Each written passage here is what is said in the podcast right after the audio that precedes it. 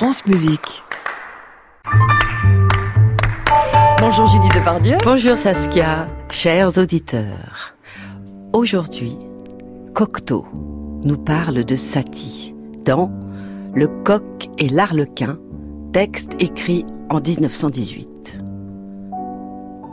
Satie enseigne la plus grande audace de notre époque.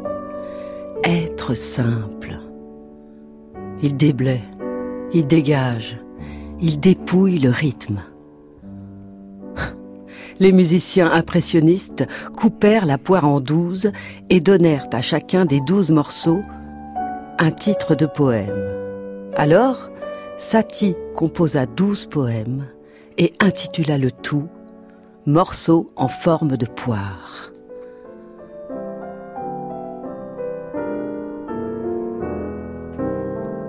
Le public est choqué par le charmant ridicule des titres et des notations de Satie. Mais il respecte le formidable ridicule du livret de Parsifal. Le culte de Satie est difficile, parce qu'un des charmes de Satie, c'est justement le peu de prise qu'il offre à la déification. On lui a reproché d'avoir envoyé à un critique des cartes grossières. Je lui reproche aussi. Avouerai-je que j'ai reçu de Satie des cartes analogues en pleine collaboration au plus fort de notre amitié Écoutez les gymnopédies d'une ligne et d'une mélodie si nette. Debussy les orchestres, les brouilles, enveloppe d'un nuage, l'architecture exquise. De plus en plus, Debussy s'écarte du point de départ posé par Satie et entraîne tout le monde à sa suite. La grosse brume trouée d'éclairs de Bayreuth devient le léger brouillard neigeux taché du soleil impressionniste. Satie parle d'Ingres. Debussy transpose Claude Monet à la russe. Debussy a dévié parce que de l'embûche allemande, il est tombé dans le piège russe. De nouveau, la pédale fond le rythme, crée une sorte de climat flou, propice aux oreilles myopes. Satie, lui, reste intact. Debussy intronise le climat de Bussy une fois pour toutes. Satie se transforme.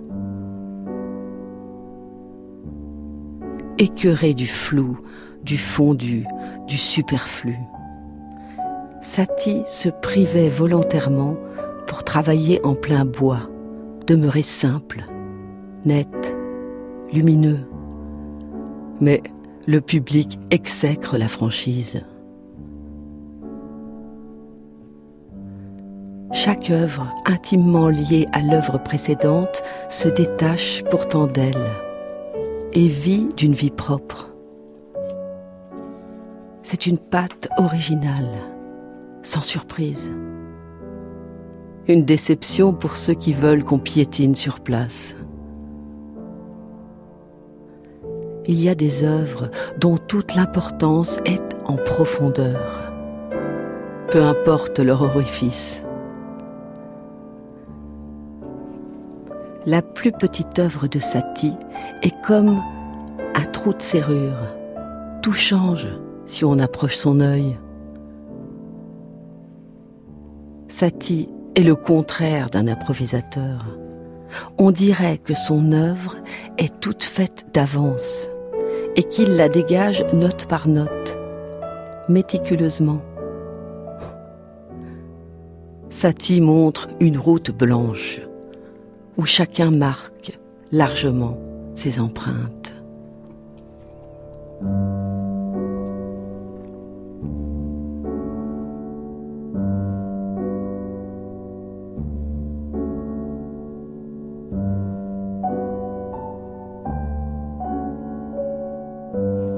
Merci beaucoup Julie de nous emporter comme ça chaque mardi pour écouter cette chronique. Rendez-vous sur francemusique.fr. Merci. En vidéo sur les réseaux sociaux. Tout à fait. Et puis à la semaine prochaine Julie. Mais oui. Au revoir.